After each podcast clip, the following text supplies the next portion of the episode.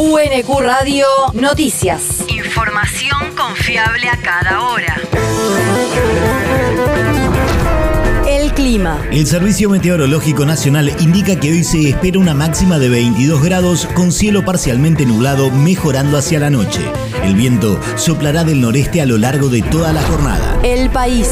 Más de 3 millones de turistas viajaron el fin de semana largo. Según un informe de la Cámara Argentina de la Mediana Empresa difundido ayer, los viajeros gastaron alrededor de 43 mil millones de pesos en los distintos destinos turísticos semana largos lo que tiene de bueno es que la gente suele elegir la hotelería. María Gabriela Ferrucci, titular de la Asociación de Hoteles de Turismo de la República Argentina. Porque, porque son pocos días, entonces eh, los servicios que brindamos en hotelería siempre colaboran para que la gente salga, visite, llegue, tenga su habitación hecha, el desayuno, creo que eso a nosotros nos ayuda mucho, pero bueno, hay gente según la conformación familiar que también elige otras formas de, de alojarse y, también según el destino.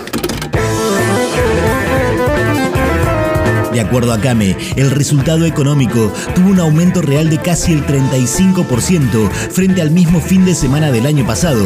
Y si bien la cantidad de turistas fue menor a 2021, el impacto económico fue mejor porque se hicieron viajes a distancias más largas y hubo mucha más oferta de servicios. La región. El presupuesto 2023 en la provincia mantendría los mismos ejes.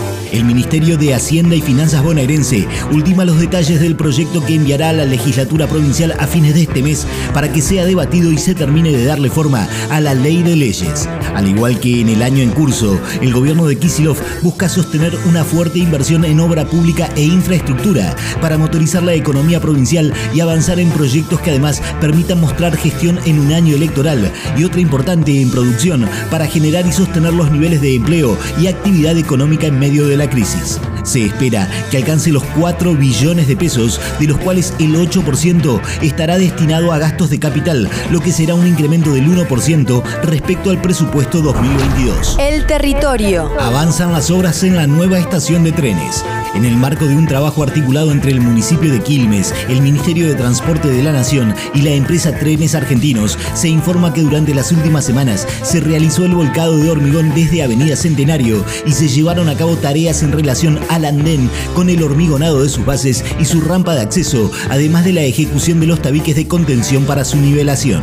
La estación en Quilmes Sur contará con 220 metros de andenes elevados, boletería, edificios operativos, un bicicletero y un paso peatonal subterráneo con rampas de acceso para personas con dificultades motrices. El mundo. El gobierno de Escocia quiere realizar un referendo independentista en 2023. Mientras espera que el Tribunal Supremo del Reino Unido comience un juicio sobre la legalidad del referendo, la primera ministra Nicola Sturgeon afirmó que es esencial lograr la independencia para escapar del desgobierno británico de la nueva primera ministra Liz Truss. Sturgeon aseguró que la consulta popular sobre la permanencia o la salida de su país del Reino Unido podría celebrarse en octubre del año que viene, aún sin la aprobación de las máximas autoridades británicas. La universidad. Jornada Gestión en Comunicación de Crisis. La primera jornada provincial organizada por el Ministerio de Comunicación Pública de la provincia de Buenos Aires se llevó adelante en el Teatro Argentino de La Plata, donde asistieron 150 representantes de áreas de comunicación de los municipios bonaerenses y otros organismos públicos.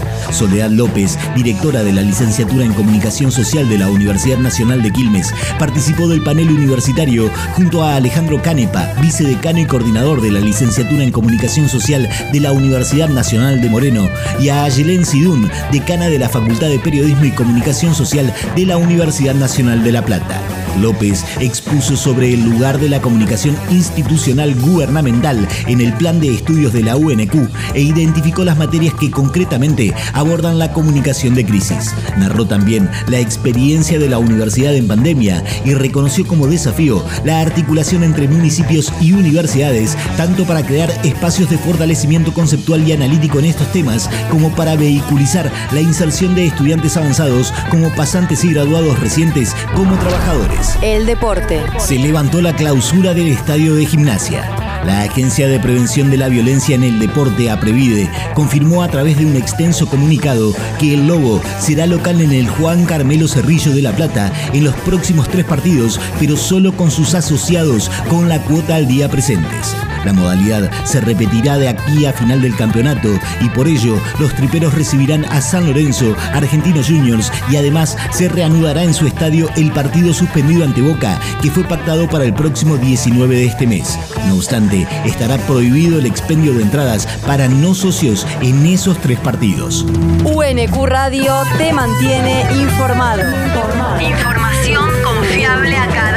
UNQ Radio, la radio pública.